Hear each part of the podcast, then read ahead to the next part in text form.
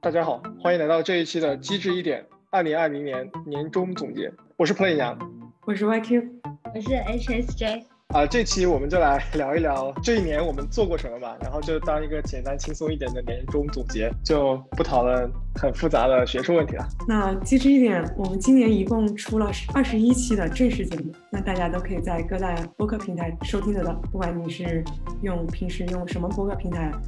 你只要搜索“机智一点”，都是可以听到我们的节目的。大家也可以去我们的网站收听。我们的网站是 mindbit.chat。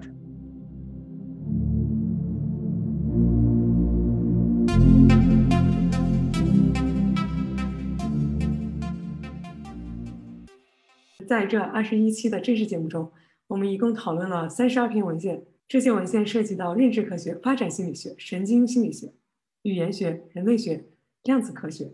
生物工程学、哲学、人工智能、生态学、语言学和神经科学等学科还是蛮丰富的。我们在我们在一开始的时候说，认知科学有六个 pillars，六个顶梁柱，然后结果结果我们最后讲了十二个学科，其实有一些是有交集的吧，比如说发展心理学和神经心理学。我们一共邀请了十七位朋友加入我们的节目讨论。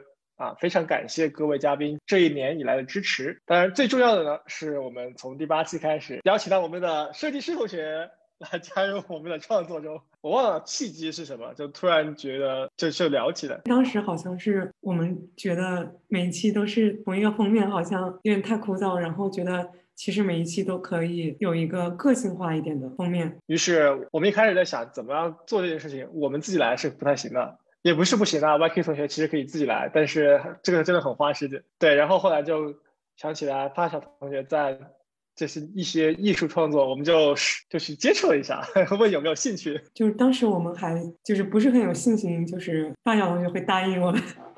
对，因为我们知道那个建筑师很很忙的，所以就是我们不是很敢，但是还是决定要试一下。这一试，这是这么多期。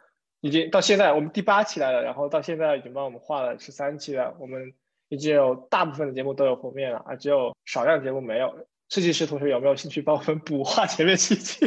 可可以再对，可以再学习一把，然后把前面的补上，给我们增加几个收听量。就是我，因为我看有的播客，它有的时候会重放以前的节目。我觉得如果我们重放到第一期、第二期那种，其实我们就可以有个新的封面。对。小宇宙上的呆嘞呆嘞哒同学已经夸奖了好几次封面的设计了。你确定是这么念的吗？我不确定，但是我不我也不知道，要不就是滴滴滴哩哒。没有，对不起，这这位同学，对不起，我真的不知道你的这个应该怎么念。但是啊，谢谢你对这个封面的夸奖，我每次都把你的对封面的夸奖传达给我们的设计师了。谢谢谢谢鼓励。我们以后也可以，要如果有更多的人喜欢的话，我们也可以到时候把大图放出来，然后大家可以卖，对吧？我们可以做明信片。我们可以做 T 恤，我们可以做 T 恤，可以做明信片，也可以做一些。哎，感觉也可以做马克杯。反正就是我们可以出周边了，就是周边的那个收入就用我们来支持设计师将来的设计。你想想的非常美好。前期肯定是要积累，对吧？我们先积累。我因为确实有很多人都都说过，他们很喜欢一些封面的设计，对吧？我我相信也有很多人会觉得封面的设计上面有很多很巧妙的地方。然后也可以像珍妮王老师就还希望把他的某一期的封面用在课堂的教学上啊什么的，还是很我觉得还是很好的吧。我们感谢设计师同学的创造，我我觉得创造是很重要的。我每期都会跟发小同学要聊那个节目的点子，后来我们决定一不做二不休，干脆把把发小同学拉进来拉节做节目算了，对吧？然后于是就有了我们设计师有问题啊这个子节目。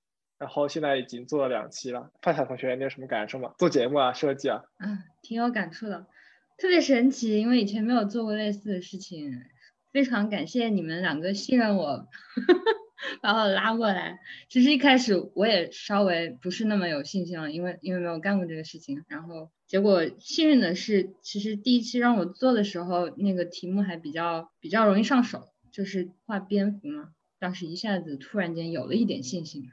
对，就是后面有一些内容逐渐变得可能没有那么直观好懂的时候，我就会有点压力。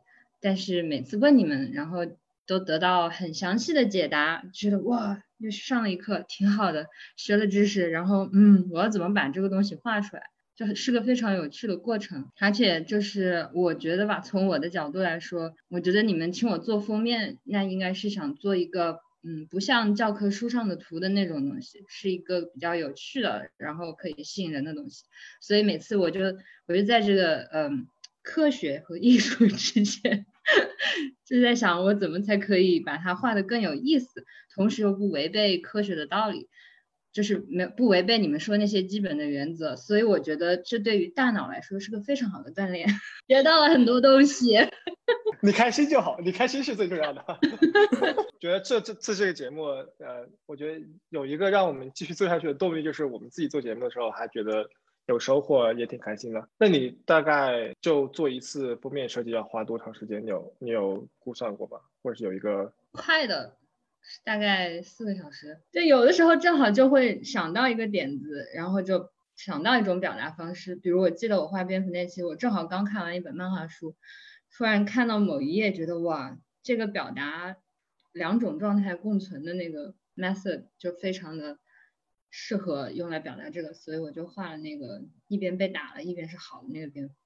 但是后来，嗯，记得画第二期应该是画婴儿，我就非常的痛苦，那画了十几个小时了。呃，就是因为我还会，嗯，就是我我一般会给你们看一些草稿嘛，但是那个草稿都是我自己觉得，嗯，也许可以的东西。但在那之前，我可能会画二三十个不同的 layer，就是。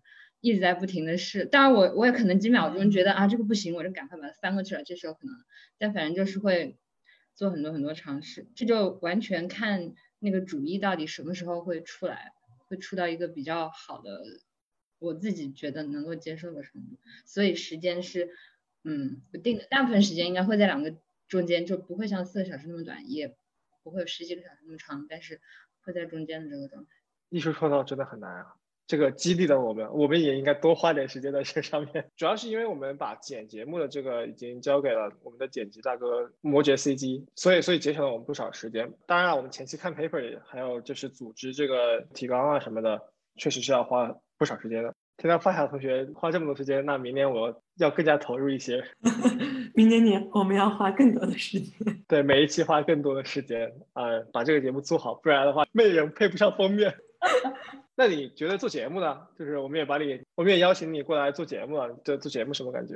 做节目啊，挺好玩的呀。以前也没有做过节目，而且感觉其实会问的比以前更多。在做这个子栏目之前，我就是发现，哎，就是这种不仅是我们在讲，然后你也会问一些问题，然后我觉得这个过程就是会让我们讲的更清晰。这也促使我们去反思嘛？对，就促使我们用一种就是更通俗或者是更能够简单明白讲清楚的语言来解释这一期的内容。对，另外一个感触就是这两次我们在制作这个节目的时候，就会发现，就是说我们在就是我们做这个指南部的时候，我们要在内容上进行一些有意识的取舍，比如说我们。我之前的两集还是有一些部分还是太过于细节了啊，那些细节可能没有那么重要的。我需要通过练习来找到一个跟你沟通的时候一个合合适的 level of abstraction，就是一个合适的这个层面来跟你聊这个故事。有些更加细节的东西，有可能就其实不那么重要。所以从第二就是我们录的第二期那个设计师有问题啊，然后我就真的是剪了很多。这我觉得这是一个对于我们表达的练习吧。呃，我我将来要更加，就接下来会更加有意识的去考虑一下。这就是我们今年做的内容。今年已经大大的超过了我们一开始讲，我们在第零期的时候说我们就坚持做六期，结果最后做了二十期已经可以了。虽然我们没有做到每两每个月两期。但是也已经大大超过我们的预期了。其实我们一开始是想的做六期，然后后来觉得或许可以每个月做一期，再后来又觉得那不如每个月做两期。其实我们一开始定了很多 paper，主要是就是有很多 paper 我们是想讨论的，所以我们的这个讨论的这个做节目的选题其实有很多是一直长久的准备好的。但是我们其实做到一前几期做完之后，我们有在这个方向上有一个大的转变。就一开始我罗列的 paper 是来自一个研究生的课程啊，是一些非常非常基础的、重要的、经典的这种认知科学方面的论文文章。我很希望通过这样的节目跟大家讨论，但是我后来发现这个太紧太深了，没有很多人反映他们听不懂，所以这个时候我们就插了一些更加有应用性的，或者是稍微不那么基础的文章。于是我们就讨论了，比如说直觉物理，像这种，还有一些婴儿的，就是会我觉得会好一点。然后当然。也是，呃，我们的嘉宾帮了我们很多忙，因为他们在这个过程中提供了很多我们没有的这种角度和讲解。而且就是我们在一开始做的时候，一开始的几期，就是因为我们没有经验嘛，然后做的时候基本上就是想到哪说哪，没有一个组织和大纲在那儿领着我们讨论问题。然后也是做了几期以后，我们发现有这样的问题。所以也是对节目的整个的录制流程做了一个比较大的改变。对，最重要的一点还当然还是再次感谢我们摩羯 CG 大剪辑大哥，就是当我们把这个剪辑不由我们自己来剪辑，而请别人来帮我们修剪之后，就确实让我们有了更多的时间和精力来花在内容的整理和这个。安排上，你做这个节目有什么感受？我做这个节目就是，我觉得我们第零期说的我们要讨论的 paper，到现在一天都没讨论，要读的书籍也一篇没读。但是我们确实读了另外一些很重要的，所以我现在在试图，就是新的一年马上要开始了嘛，所以我又要重新来。设定一系列的这种 paper，我们想读的 paper 和专题，就是我们想读的文献和一些专题，包括一些书籍。我觉得我们其实这个节目是有不同的形式的。有时候我们以采访为主，就是其实有当嘉宾说的比较多的时候，我们的这个 flow 会更加的自然一些。所以我觉得有可能我需要再学习一下怎么样 lead discussion，就是怎么样，如果是一个文献讨论，就是大家都不是这个文献的。所有者是讲一个第三方的文献，但大家都以一个客观角度来评价别人的工作和讨论别人的工作的时候，这个讨论的组织，我觉得相对来说我的结构要松散一些。但是如果是讨论对方很熟悉的一个领域，比如说量子力学的量量子计算那一期，还有比如说吴阳的那个婴儿的那一期，还有詹妮王老师的那几期婴儿的，他的这个整个 flow 会很好更好一点。所以我觉得有可能这个是因为我自身的这个知识体系还不够吧。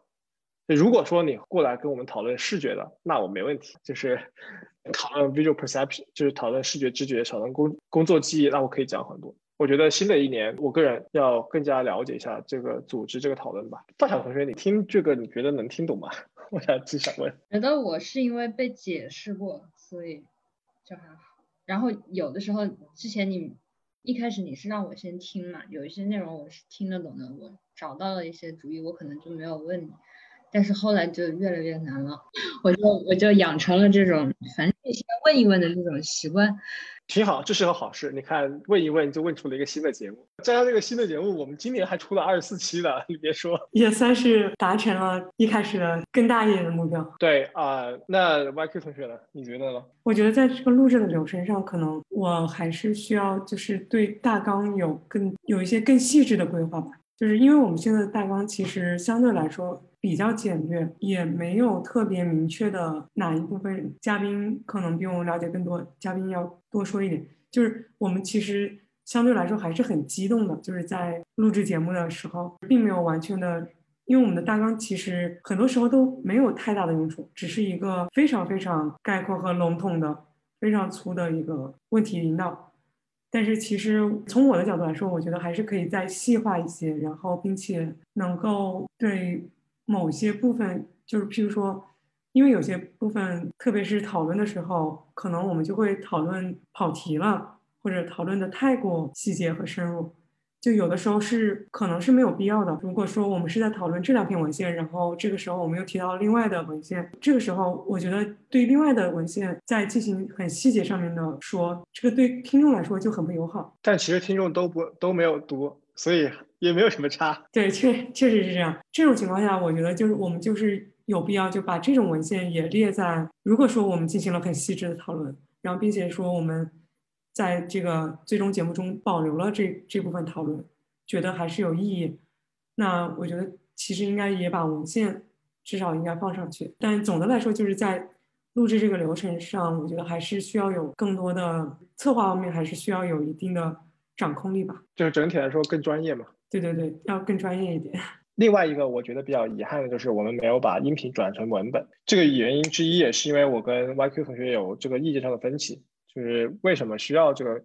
但是我后来想了一下，就是文本确实就是听众可以不听完我们的东西来直接看文本，然后甚至是说我们如果文本有就是时间戳的话，那么他可以跳过一些东西来讨论，来听我们的讨论，然后因为读文本其实很快的。听的话，这个速度其实要慢很多，这个 bandwidth 要要低很多。所以，呃，但是我们对，但是我们实际上也不是我们不想做，但是因为这个幕后要做的事情实在太多了，所以啊，我们也没有来得及做。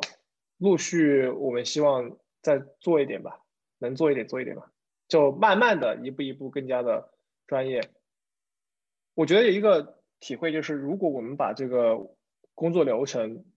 呃，流水线化或者是标准化，它会帮助我们做节目要容易很多。就是我们知道每一步要干什么。那我们就来说一说我们一年的收获吧，这个听众上的收获。就其实收听量，我觉得还是比较满意的，只是很多收听并没有转化成订阅，我觉得这一点就有点遗憾吧。我们现在订阅是多少？订阅应该就几百人吧。OK，我我看一下数据。就是喜马拉雅上是两百二十个人订阅，网易上是八十个，然后 Anchor 上面是说有四十到六十个听众，然后小宇宙的话现在也是一百来个，可能加起来也就是几百来人吧。呃，其实也没有很多，但是老实说，就是一方面我们确实没有那么多的长期听众，另外一方面，考虑到很多人说听不懂，有这么多人订阅，我觉得也也挺，我觉得也挺惊讶的啊，就是看这个订阅数。可能确实有很多人听不懂，但是确实有很多人勉强还在听，就是辛苦各位了，感谢各位一直在听，还订阅了，然后我们也会尽量的把这个通过我们将来的努力，把这个内容做得更加啊好懂一些吧。对，然后让大家的订阅不是特别痛苦。嗯，对，相比其实我们的有台还是差很多的。就是有有一些这个就是神经科学领域几个一起做播客的朋友，相比起来，我们的订阅量和播放量还是挺少的。但是节目内容差别很大嘛，所以我们不能指望我们这个订阅量，就慢慢来吧。我们非常早期在计划出这样一个节目的时候，啊，至少我个人的想法就是，我们可能并不会有太多人来听。所以就其实，在第零期的时候，我我记得我自己好像说过，其实。因为我做这个节目的初衷就是比较像是嗯自娱自乐吧，也尽量就是能够逼着自己能够多说一些话，对，是出于一个自我成长的过程。对，然后如果有有人能够陪伴我一起自我成长，也是很好的。那还是感谢这几百位听众吧。然后嗯，在接受到了这样听不懂的反馈之后，我们其实做了一些改动，但是我们的节目定位就还是拒绝。做这种纯科普的东西，所以最后内容还是会比较难。但是我觉得没有关系，大家听不懂没关系，就继续听，听多了自然能听懂了。对，就像我去参加 Coxside 那边有一个做 Computer Vision 的教授的 Seminar，第一个学期去听的时候，我真的完全听不懂他们在讲什么。但是听听听，然后到第二个学期，然后有一次我就特别激动，跟 Plan 讲，哇，这个我觉得他讲的就是这个，这个东西就是。长期的一个 exposure，就是你是会慢慢的听懂。我们在本科时候进实验室其实也是这样的。你参加实验室组会的时候，你也会，你也会有很长时间，你其实听不懂啊，你的实验室的师兄师姐在讲什么。所以这个确实会有一个过程，就是进入一个学习领域的人会有一段时间听不懂，但是如果坚持听，慢慢的、慢慢的会对有些东西。产生一些概念，如果自己在平常也有兴趣去多读一些相关的文献的话，啊，会慢慢的有一些感受。对，而且因为我们这个节目本身，就是它还是着着眼于一个比较专业和比较能够进入到文本有深度的一个讨论吧，所以就会显得比较难一点。但是如果就是继续听，还是会慢慢的了解很多的。其实。我是我还是想针对节目内容补充一些东西，就是大家期待的科普是给你告诉你一个非常确定的科学知识，或者你想知道的关于认知的知识，或者心理的知识。但我们讨论的很多问题，就是其实它还是科学界，就是包括我们领域正在研究的东西。它其实没有一个非常肯定的正确的，就是所谓正确的答案。它可能有不同的争论。和不同的观点，在这个问题上，就是可能会对科普抱有一些，就是认为，就是应该告诉我一个特定的知识，或者告诉我一个，哎，已经 established 的东西的形式和内容，就是还是有一点不一样的。但其实我想说的是，就是大部分现在现有的一些科普，它其实这些知识有的地方还是有争论的。就是它并不是一个已经完备的、非常能够说这就是正确我们的正确的认识。这我还挺喜欢你刚刚说的这个，因为我一开始也以为你们讨论的东西都是有结论的，后来发现，哎，怎么你们也不知道到底是怎么回事？但是，但是这这挺好的这个过程，因为本来这些科学的东西也不是都有定论的嘛。而且这也确实就是我们在做科研的时候。就是这样一种状态，就是其实很多东西都是不知道，就是都是不确信。也我们也可以这么说，就是我们这个节目其实想给大家呈现的就是这种在不确定性中探索的这样一个过程，而不是像中学的教科书甚至本科的教科书一样，然后来教你 A 是什么，B 是什么，或者是什么事情应该是什么样子的。就尤其是中学的教科书，就是有很多都是一些。你看上去已经是定论的东西，真正在科学的探索过程中，有很多即使是大家觉得已经是很成熟的理论、很长久的理论，都有可能它背后是可以被颠覆，有也有可能它是有小的缺陷的。这也是科学为什么会前进的原因，对吧？如果一个知识它就真的是真理了，它没有办法再变换了，那么科学也不也就不会进步了。当我们不断的去探索科学的边界的时候，其实就是与这种科学中的不确定性进行对话、进行斗争。然后在这种很多课程内容的教授都是以一种传递知识。那这样的话，你其实就像 Brain Inspire 有一集他们提到的，大家应该就是，如果你真的是对科学探索有兴趣。你应该去接受这种科学之间的争论这种状态，不要被科学之间的争论这种状态所惊吓到，或是觉得为什么这么乱，为什么这么敌对，为什么有这么多的思潮？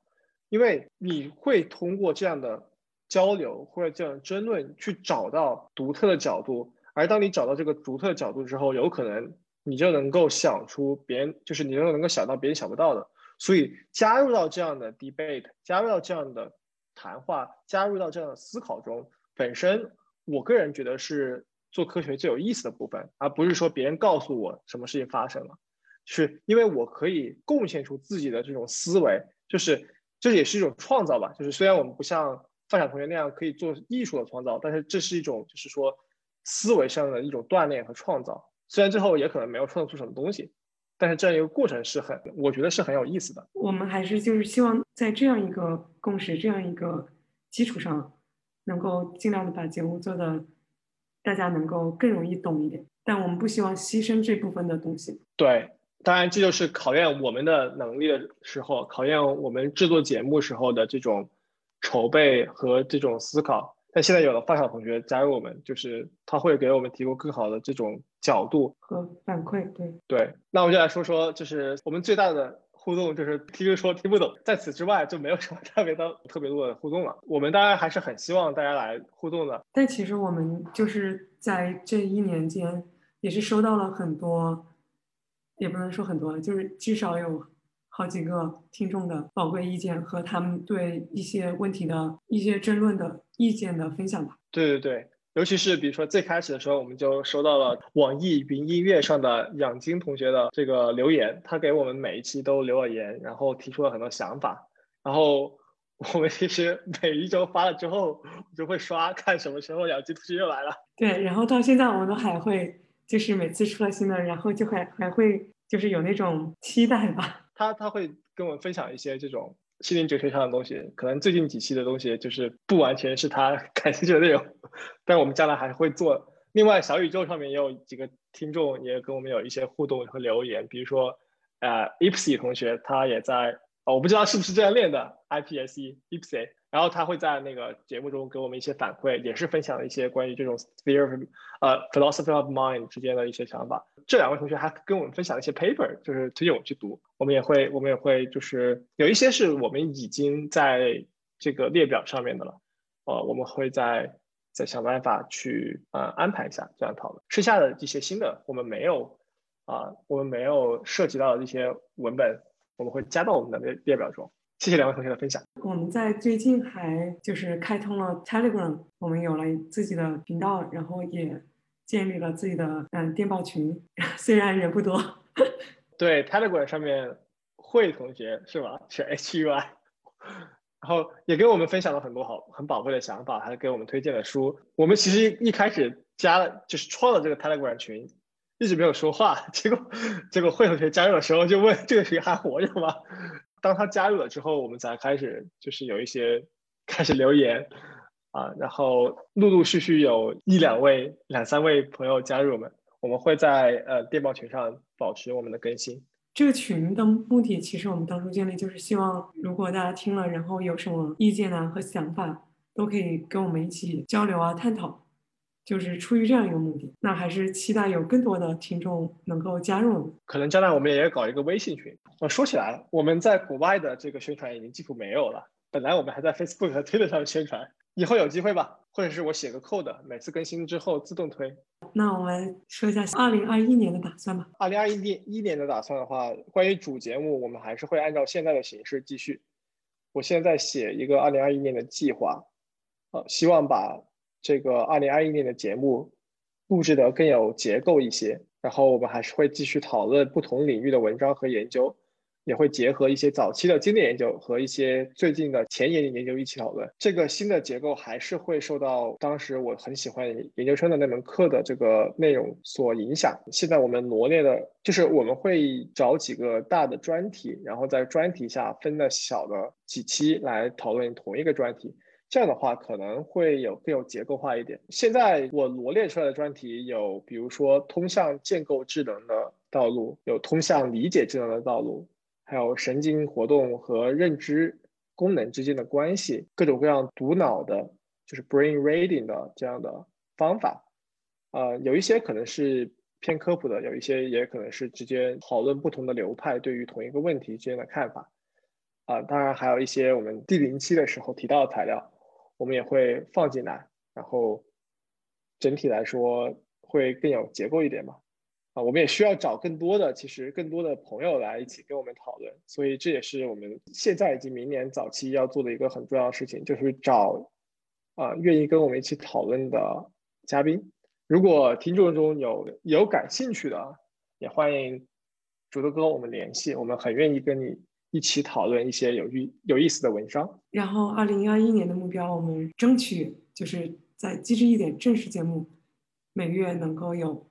两次更新，我也不知道我们应该定一个大目标还是定一个小目标。我个人比较保守，可能会定一个就是能够达到的目标，因为我们总是会在达到的目标之上做更多的东西。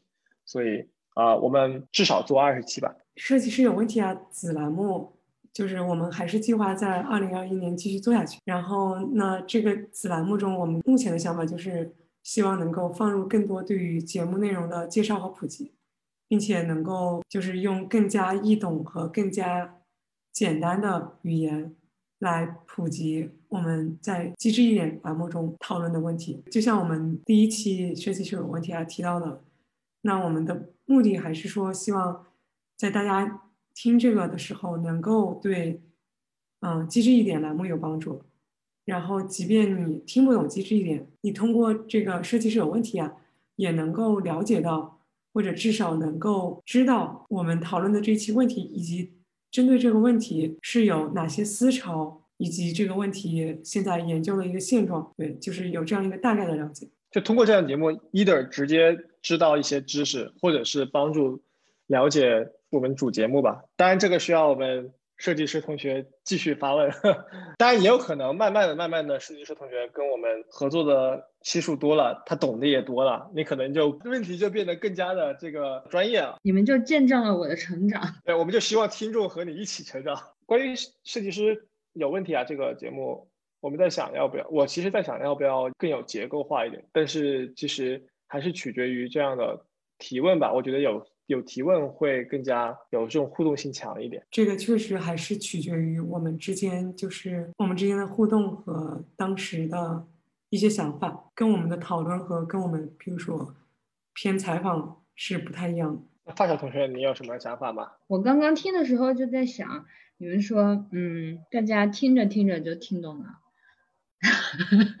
然后我在想，你们是不是呃，你们也说了可能会转成文本。有没有可能，比如你们可以把一个这么长的 podcast，每一小段大概几几分几秒的时候开始讲什么内容，稍微列一下，这样大家就知道这个提纲是什么，然后他感兴趣哪个 section，他就直接跳过去听了。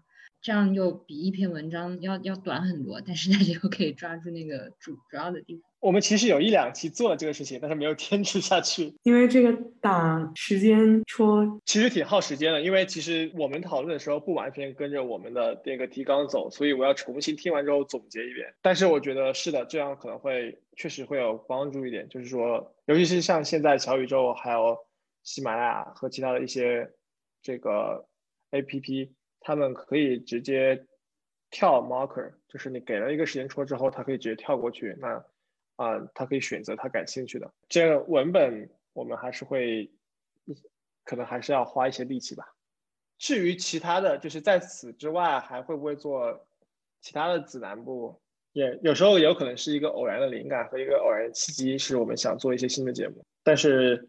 现在我们在预设的时候，就假设我们不会做新的节目。就我们如果能够把我们计划的节目做好，让更多的人有收获，我觉得就已经非常的不容易了。希望明年能有五百个人到一千个人订阅吧，如果可以的话。突然间想到一个很搞笑的事情，有的就是有的电视剧会有一个公约，就是如果我们的呃收视率达到多少，我们就要。履行一个什么东西，比如他们跳个舞啊什么的，你要不也来一个吧？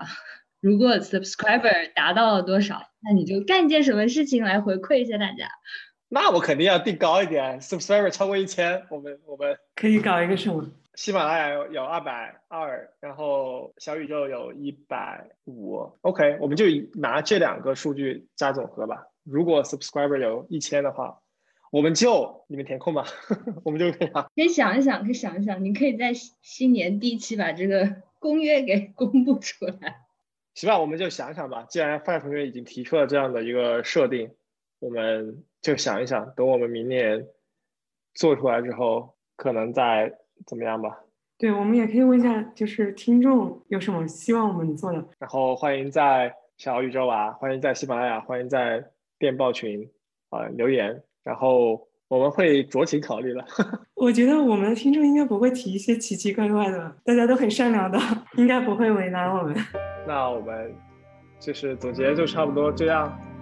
好的，那就祝大家新年快乐。那就祝大家新年快乐，牛年快乐，榴莲快乐。然后保护好自己，平安健康吧。就是健康快乐就好，健康开心。有精力的时候听听我们的节目，没精力的时候也听听我们的节目。